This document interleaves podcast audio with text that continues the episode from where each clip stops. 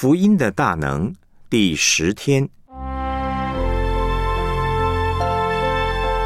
因信称义的眼光和行动，感恩与廉洁。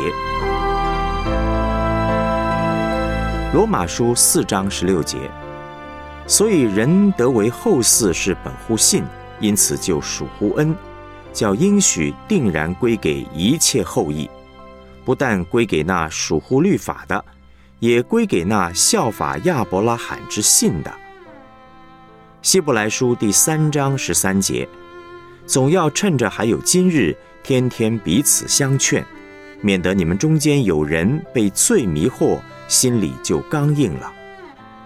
约翰福音十五章五节、十七节，我是葡萄树，你们是枝子，常在我里面的，我也常在它里面。这人就多结果子，因为离了我，你们就不能做什么。我这样吩咐你们，是要叫你们彼此相爱。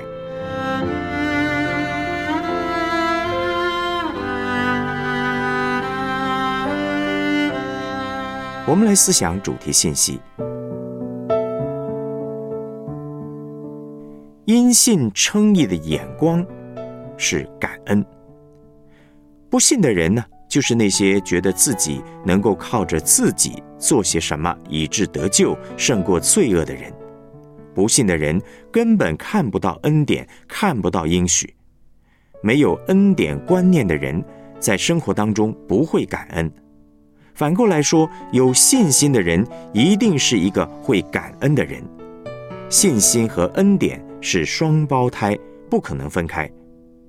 罗马书四章十六节经文说：“人得为后嗣，是本乎信，因此就属乎恩。”杨师母曾经说过，他这一生得到最重要、最棒的东西，都是他一点都没有办法靠着自己得到的，都是恩典。比如说空气和水，我们能够造空气吗？不能。但只要三分钟没有空气，我们就活不下去。可是我们对空气和水这些恩典常常都没有感觉。师母还有一句名言：“连好先生都不是他能够靠着做些什么得来的。拥有好的先生、好的太太不是理所当然的。”箴言十九章十四节说：“贤惠的妻是耶和华所赐的。”但是大家都不太相信这句话。总觉得好像是自己只要想做些什么，就可以有好的婚姻。若我们不相信恩典，只是拼命的想做这个做那个，不可能会有好的婚姻。靠着立功之法，谁都能够结婚成家，但是要得着真正的好婚姻，靠着我们自己真的没有办法。有些问题，只要一牵涉到人，牵涉到人的心。问题就会变得非常困难和复杂，我们根本没有办法靠着自己来处理，不管是自己的问题还是别人的问题都一样，能够处理解决，完全是恩典。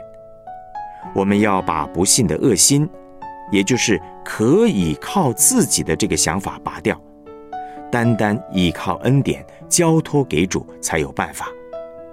这是很困难的一件事。因为人吃了分别善恶树的果子以后，就根深蒂固的想靠自己。恩典跟圣灵连结在一起，我们需要圣灵的光照，因为因信称义的道理是这个世界上所没有的。创世纪第三章，堕落以后的人不会想倚靠上帝，都想靠自己。因信称义的行动是连结。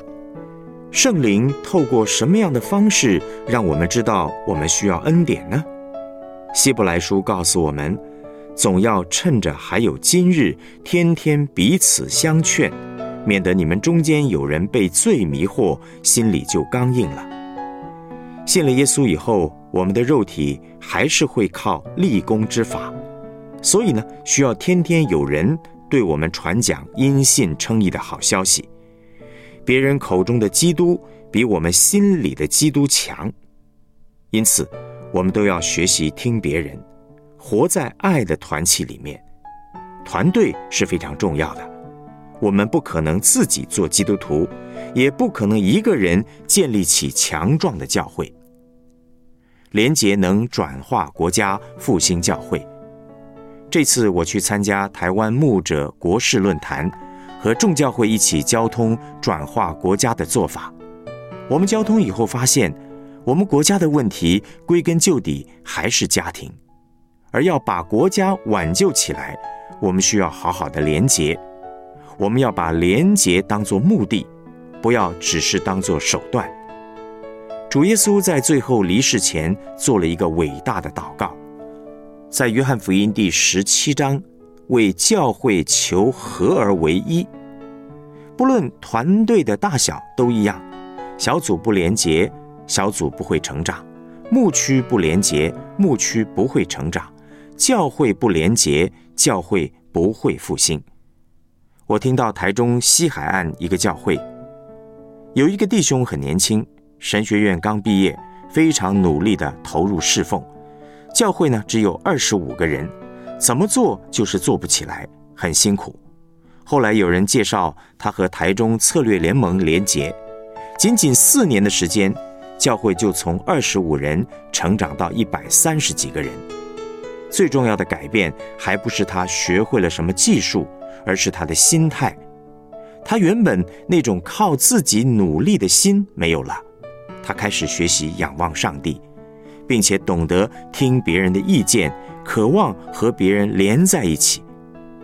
当我们在连结里面愿意把自己有的资源、经验拿出来交通分享，那每个教会都会变得很丰富。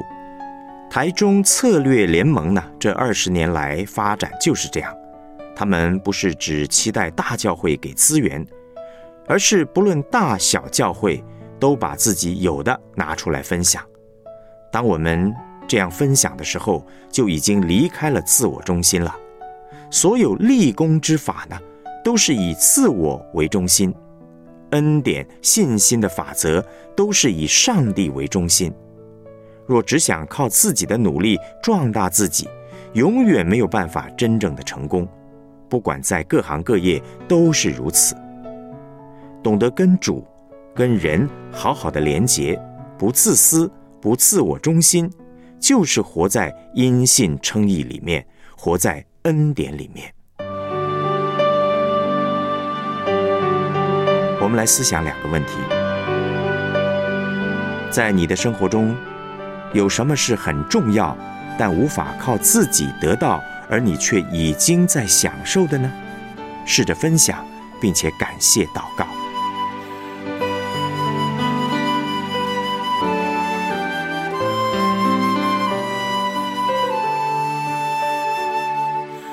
你曾否有与人好好连结、生命得着丰盛恩典的经历呢？你是怎样连结突破的？